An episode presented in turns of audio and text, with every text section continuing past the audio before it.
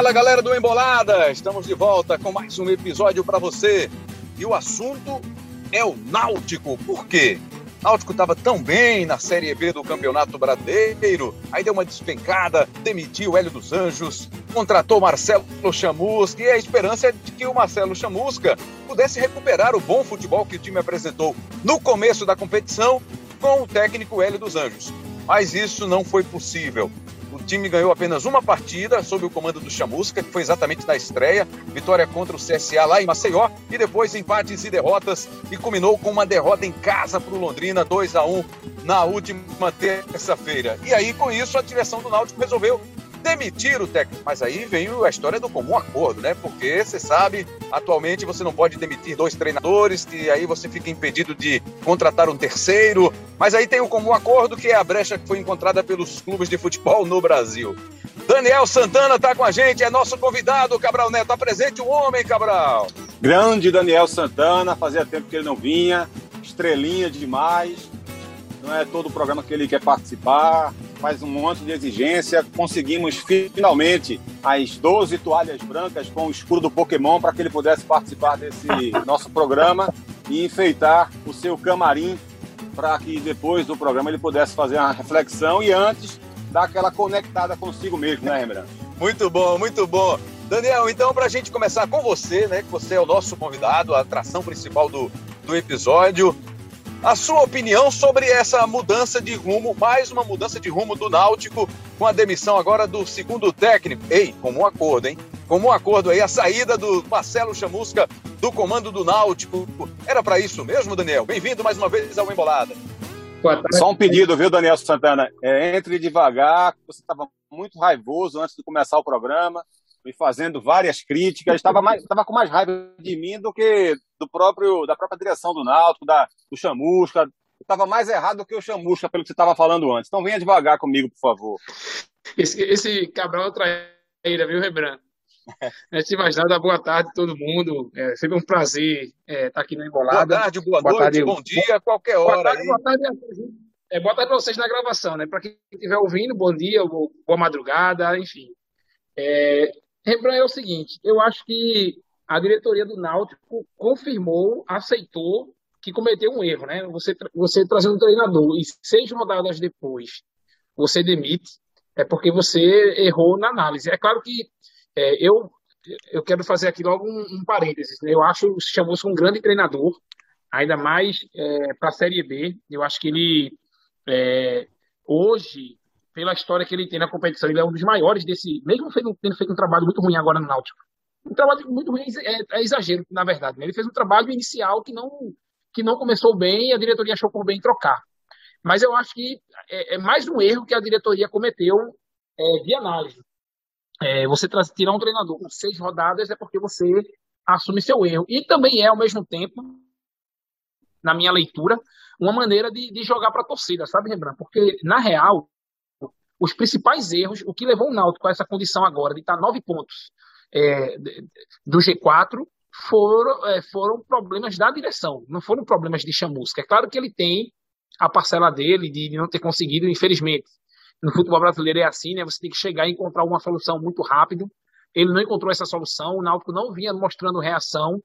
Provavelmente é, demoraria muito para ele encontrar um modelo de jogo e, e nesse aspecto, eu acho que a decisão foi acertada, no sentido de, de fazer a mudança, mas é como eu disse, ela, ela confirma também o erro da direção, que quando o Náutico é, estava bem, mas claramente, eu digo bem em termos de resultados e também de futebol, mas já deixava clara ali uma carência no elenco, é, essa carência era cantada por todo mundo e, e a diretoria não se mexeu. Depois foi perdendo peças, não conseguiu repor a altura, e finalmente, quando trouxe jogadores, é, não conseguiu é, trazer jogadores realmente para acrescentar, pelo menos até o momento. É, é então, é, a minha análise inicial é essa. Eu acho que Chamusca é um grande treinador, não vinha é, encaixando, até porque o Náutico tem um, um, elenco muito limitado e ele não conseguiu encontrar dentro desse elenco as peças para jogar do jeito que ele queria.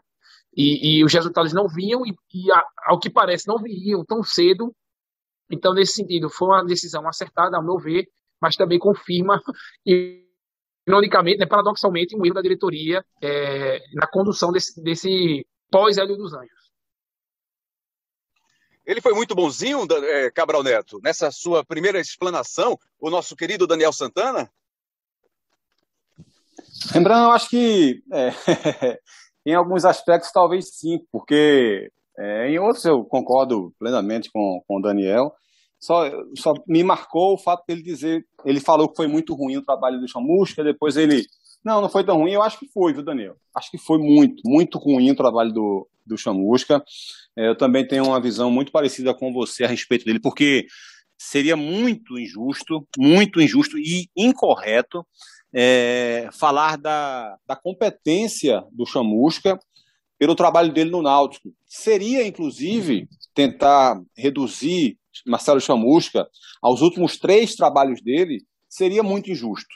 Porque, de fato, não são trabalhos bons. Ele não foi bem no Fortaleza, não foi bem no Botafogo e não foi bem no Náutico. Ponto. Isso não significa que ele não seja bom. Significa apenas que esses três trabalhos dele não foram bons.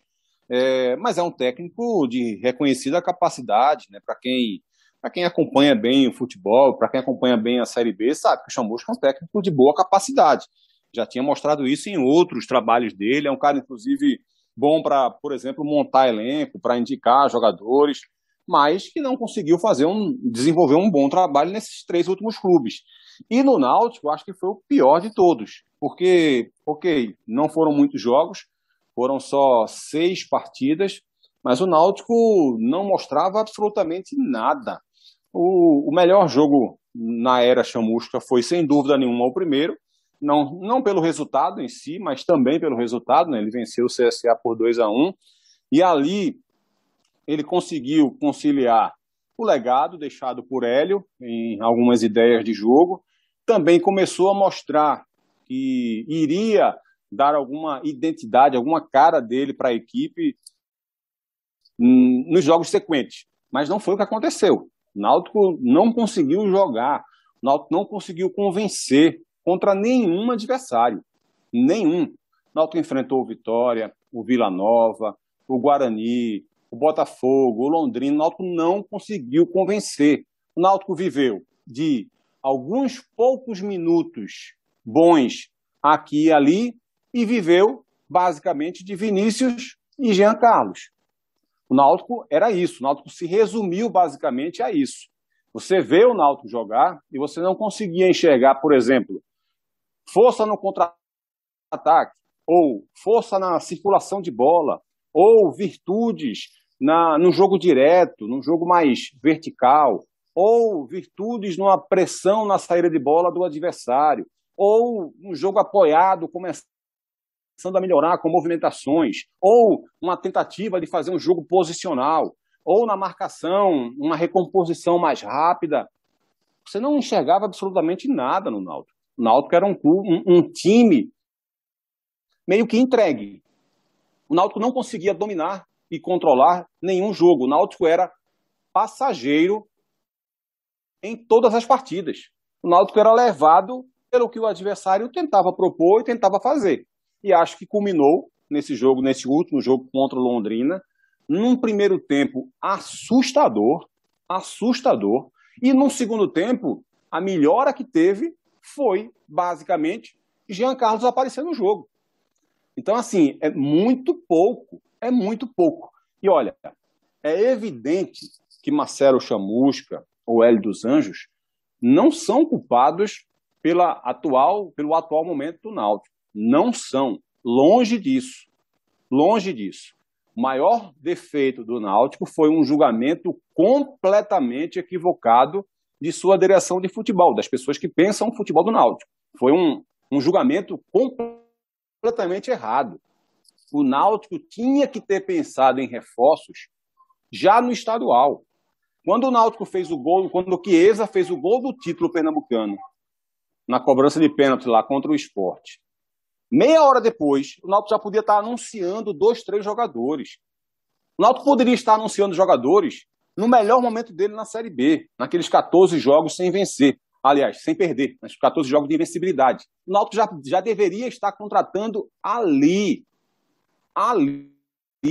Estava muito claro que o banco de reservas do Náutico era muito distante de suas peças consideradas titulares. Então, assim, eu não vou nem me apegar aqui ao fato do Eric ter saído, do Chiesa ter se machucado, do Wagner ter voltado para o Santos.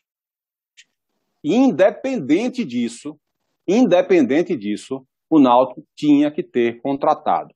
É evidente que se esses três jogadores ainda estivessem jogando, o Náutico fatalmente não estaria na situação que está. Então é por isso que a diretoria é a maior culpada. É... Mas, com aqueles três jogadores em campo, eu não sei se o Náutico iria se sustentar dentro do G4 até o fim.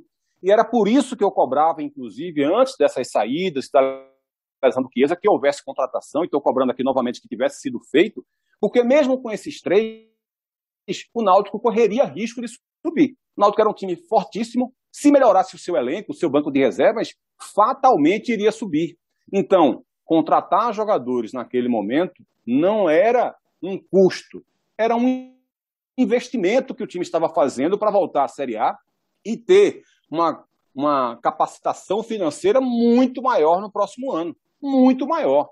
Então, seria um investimento para você dar um passo enorme numa evolução para o clube disputando a Série A do ano, do ano que vem. Na medida em que o Náutico vai perdendo jogadores e ainda mantém o discurso de não contratar, de não se reforçar, e os poucos reforços que tinha feito estavam claramente sem demonstrar capacidade para ajudar o Náutico. Olha, o Náutico estava prestes a, a perder o Eric e a solução encontrada pela diretoria foi Iago Dias. Iago Dias foi a solução que a diretoria imaginou que poderia dar para a saída do Eric. Então, isso é um erro de avaliação gravíssimo. Gravíssimo. O Náutico, com Wagner Leonardo, tinha uma quantidade de zagueiros baixíssima. Wagner Leonardo saiu e só teve a volta do Rafael Ribeiro. E mais nada. O Náutico continua com um número de zagueiros baixíssimo. Então, assim, está muito claro que a montagem do elenco do Náutico foi mal feita e não houve essa preocupação em qualificar o banco quando o time dava indicativos claros de que poderia subir. Então, acabou que o Náutico demorou demais a perceber que precisava se reforçar. Quando percebeu que precisava se reforçar, foi ao mercado em ritmo de urgência. E em ritmo de urgência você erra mais do que acerta. E o Náutico trouxe jogadores que ainda, pelo menos ainda, não estão conseguindo render absolutamente nada e que podem demorar a render. E essa demora para render pode significar exatamente o adeus definitivo ao acesso. Para a gente encerrar essa página do Chamusca, Daniel Santana, não fica nenhum legado do trabalho do trabalho dele, dessa rápida passagem que ele teve pelo Náutico, na sua visão?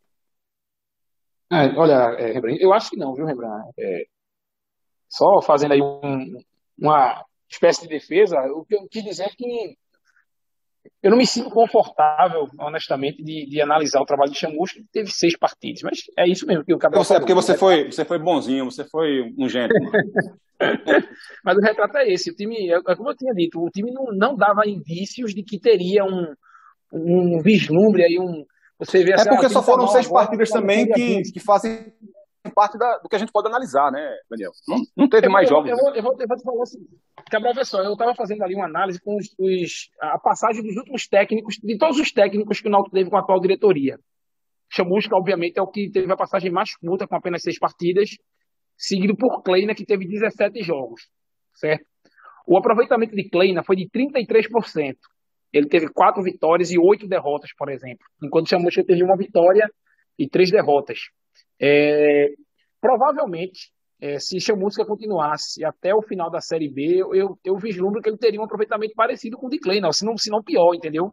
Eu não consigo acreditar que é, nesses últimos jogos aí da Série B o Náutico conseguisse emendar uma sequência de oito vitórias. Eu não, eu não consigo crer pelo desempenho que, que o time vinha demonstrando e principalmente pelas peças que tem hoje. É claro que, assim, é, hoje eu não, eu, não, eu, não, eu não sei, você, Cabral, Rembrandt, é, não dá para cravar que o Náutico está fora da, da disputa pela, pelo acesso. Eu acho que está muito difícil, mas ainda não está fora, porque de repente chega um novo treinador, ele traz aí dois ou três reforços, o time encaixa de novo, e na Série B você consegue. É, o próprio Náutico já teve em 2016, por exemplo, uma sequência de sete jogos invictos, com cinco vitórias. Então, você pode conseguir. O esporte mais atrás, né, é, em 2011, conseguiu também. É claro que não é tão comum, mas também é bem menos raro do que na Série A. Agora, em termos de legado, só respondendo diretamente sua pergunta, eu acho que não ficou legado, porque todos os gols, ou pelo menos a maioria dos gols que o Náutico conseguiu fazer na era chamusca, foram herança de Hélio dos Anjos ainda, né? Jogada de, de cruzamento de, de Jean Carlos para cabeçada de Vinícius, chute de fora da área de Jean Carlos, aquelas triangulações entre eles. Então, assim, o Náutico ainda, o Náutico ainda respira, é, o que o Náutico respira ainda no setor ofensivo é, é herança de Hélio dos Anjos. É, me parece que Chamusca não deixou nenhum legado e acho que o novo treinador tem que chegar pensando realmente em, em, em montar um novo Náutico, assim, é, não digo do zero, mas é, desapegar, sabe, do, daquele Náutico de pressão alta, é, de jogada no campo do, do, adversário. Eu acho que esse Náutico aí tá claro, com esse elenco, pelo menos, não existe mais. Eu acho que o Náutico precisa se reencontrar na competição, primeiro, para garantir aí os 45, 46 pontos que daria é, a permanência do time na Série B o quanto antes. E aí, se conseguir essa pontuação é, a tempo, de repente voltar a sonhar com acesso. Mas nesse primeiro momento, eu acho que a preocupação, e, e, e me parece que foi esse, inclusive, o motivador da troca de comando técnico, é de garantir logo a permanência do Náutico, porque se você começa a esperar e, e entra numa espiral negativa, depois, amigo, para recuperar, tem que tirar pontos. Hoje o Náutico está numa distância segura para a zona de rebaixamento, é, mas se você entra numa espiral negativa, depois começa a ficar complicada. E aí, só é, arrematando, é, o Náutico fez uma, um jogo muito ruim contra o Londrina, que é um time que hoje está na zona de rebaixamento, está ali muito próximo. O Náutico fez um jogo muito ruim contra o Vila Nova, que na época tava, era o primeiro time fora da zona de rebaixamento. Então hoje, o Náutico tem, com certeza, um dos piores futebols, é, um, dos piores, um dos piores times em termos de bola desta Série B. Sobrevive graças a um, um começo arrebatador. Olha, Rembrandt. 12 jogos, né, Cabral? Nas últimas 12 rodadas, uma vitória apenas, então é muito pouco, Cabral. Para você finalizar, Cabral, e concluir aí o que você ia puxar, o assunto que você ia puxar agora, só queria que você falasse. É para pensar em subir ainda, independentemente de quem venha ser o treinador. Pode ser que de repente o torcedor esteja ouvindo agora e aí já, já se tenha anunciado o nome do novo técnico do Náutico. Mas com o que tem aí, o Náutico precisa, para pensar em subir, tem que contratar, independentemente de quem venha assumir o time? É, duas coisas antes de falar sobre isso, se dá para subir ou não. É, primeiro, se, se Daniel Santana não ficou confortável para falar o plural de futebol, imagina eu, viu? Para quem não sabe, o, o, Daniel é formado em letras também, viu, torcedor? E é, é complicado. É vai, vai, pesquisar aí, viu? Que tá, arranca não, desculpe. É, confundi o Daniel Santana. É, vai pesquisar aí né? qual é o plural. Qual é o plural de futebol aí, porque é complicado mesmo. Futebol, viu? Em teoria, futebol, mas futebol, né? Evitar o plural. Fica feio também de falar, né? demais, demais.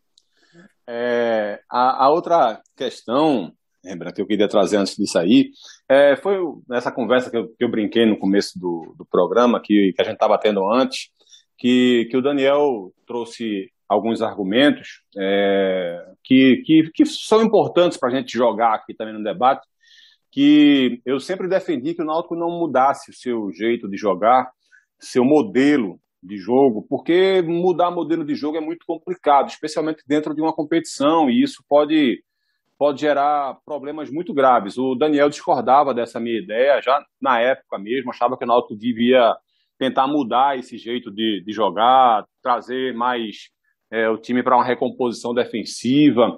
É, e os argumentos são, são, são bem interessantes, né? A questão do, do Náutico ter zagueiros lentos, não tem mais o Wagner Leonardo, o Rafael Ribeiro não tem a mesma mobilidade que o Wagner, a saída de bola também perdeu qualidade sem o Wagner. Então, enfim, existem vários argumentos para isso, além da saída do Eric, a perda do Chiesa.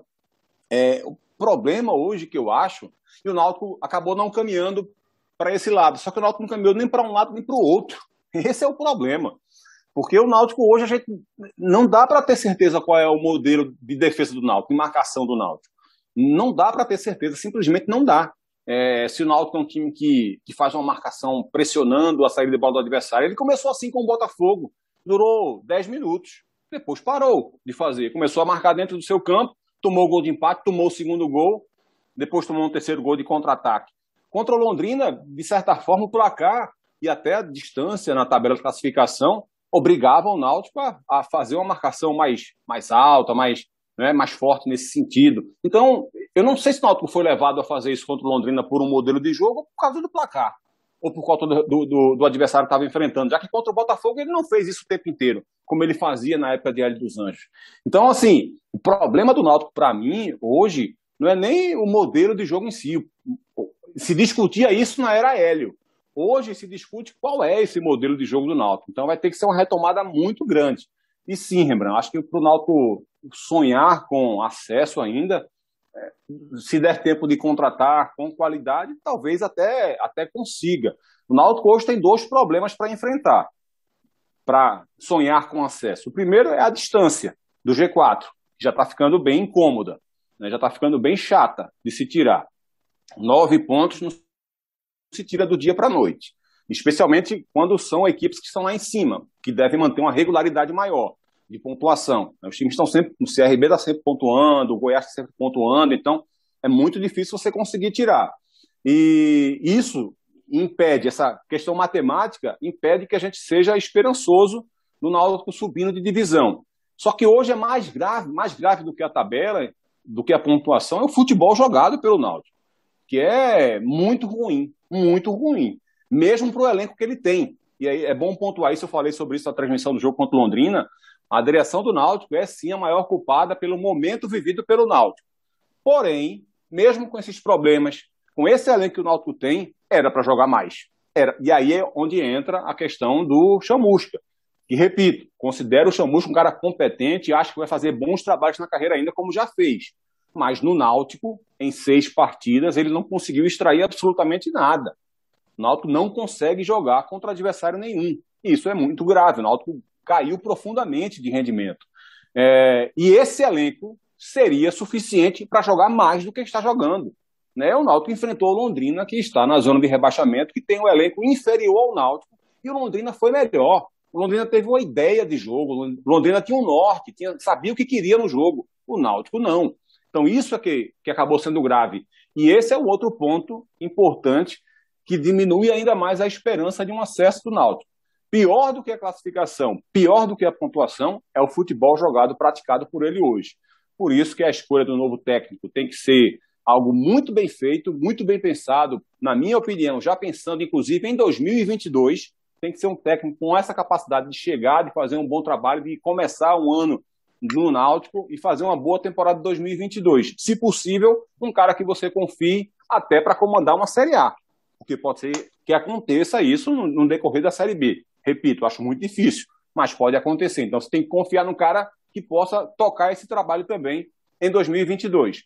Mas é muito complicado, muito complicado de acreditar num, numa reformulação é, aliás, numa reviravolta somente com a troca do técnico. Acho que a troca do técnico ela vai ser o suficiente, dependendo de quem chegar, para que o Náutico possa jogar melhor.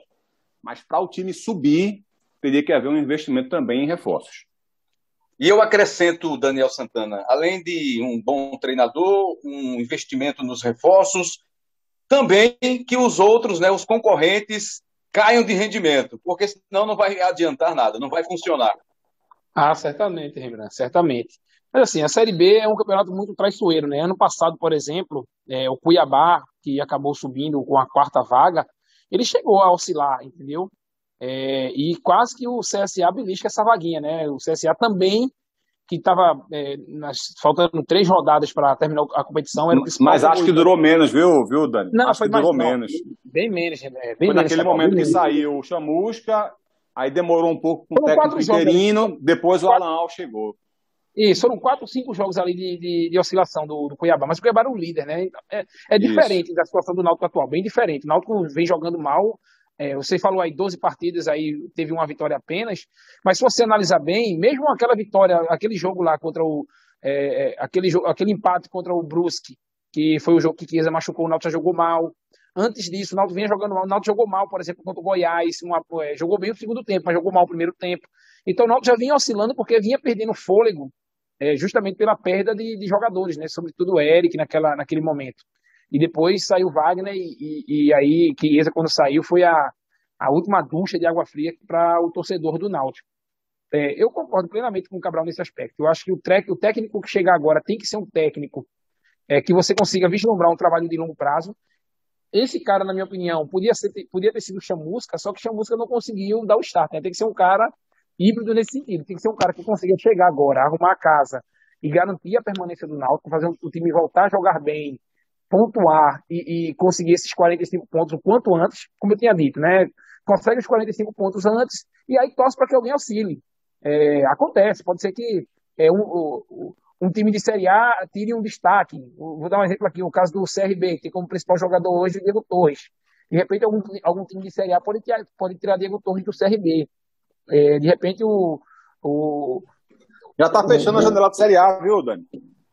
É, mas ainda tem, tem os Emirados Árabes, né? tem, um, tem um exterior. Sempre tem um, um fator desse, entendeu, Cabral? O, o fato é, a única esperança que poderia haver de, de, de, de acesso dependeria desses dois fatores. O Náutico crescer absurdamente, voltar a jogar aquele futebol que jogou no começo do campeonato, e algum desses times que hoje estão no G4, é o próprio Botafogo, que eu acho difícil cair de rendimento, acho que o Botafogo está numa crescente muito grande, o Curitiba é muito seguro também, então, de repente, a vaga que o Náutico deve vislumbrar é essa vaga do CRB, mas o CRB também é muito consistente, e que fez muito caixa né, na Copa do Brasil, chegou longe na Copa do Brasil, fez caixa.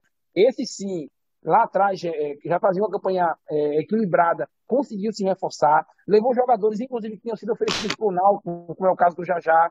Então, foi um time que conseguiu, é, claro, teve mais recursos, mas conseguiu é, crescer durante a competição, ao passo que o Náutico encolheu. Hoje, o time do Náutico é bem inferior ao time que foi campeão pernambucano, e também inferior ao time que ano passado brigou para não, não cair. Aquele time que terminou o campeonato da Série B é melhor do que esse Náutico de hoje. Então, é, a situação, é, Rebran, da diretoria, eu, eu, imagino que eles estão pensando isso também.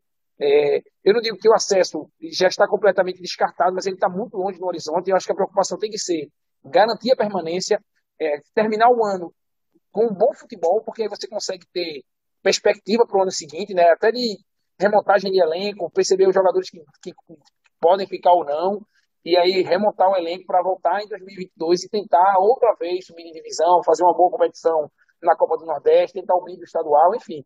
Eu acho que tem que ser um trabalho de longo prazo, claro, é um olho no padre na missa, né? Tem que garantir logo agora, mas já pensando para frente. Maravilha, então, meus amigos. Um episódio express para a gente falar aí dessa mudança de comando do Náutico, da demissão do Chamusca.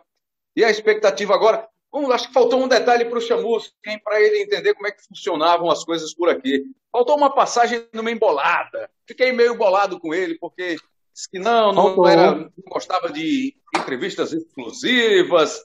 E aí foi logo dizendo que o Náutico não precisava de reforço pagou caro por isso, né? Ele chegou a dizer na coletiva final dele que não tinha desconforto nenhum. Se a direção quisesse, ele estaria aí pronto para deixar o comando, para conversar, e não deu outra. Ele já sentiu, já tinha sentido que a batata dele tinha assado o Cabral Neto. Pois é, rapaz, a coletiva dele foi, foi de quem estava realmente entregando os pontos, né? Diga aí, Daniel. Não, eu ia dizer o seguinte, que ele disse que no começo, né, logo quando chegou, que não precisava de reforços, mas é, obviamente não deve ter sido indicação dele, mas ele chancelou a chegada de Júnior Tavares, chancelou a chegada do Murillo, é, de outros jogadores que ainda estão é, que chegaram, mas não mostraram que aqui vieram, entendeu? E ainda por cima, não tem um azar, né? Voltando um pouquinho antes da chegada do Chamucha, com o Caio Dantas, né? Que chegou, teve que ir para entrar no time desesperadamente, acabou se lesionando e está fora aí até agora. Não sei se vai voltar é, ao, ao, a forma dele do ano passado. E aí, enfim, eu acho que os jogadores que chegaram, os poucos que chegaram aí nessa curta passagem do Chamusca também não foram lá é, boas contratações para até o momento.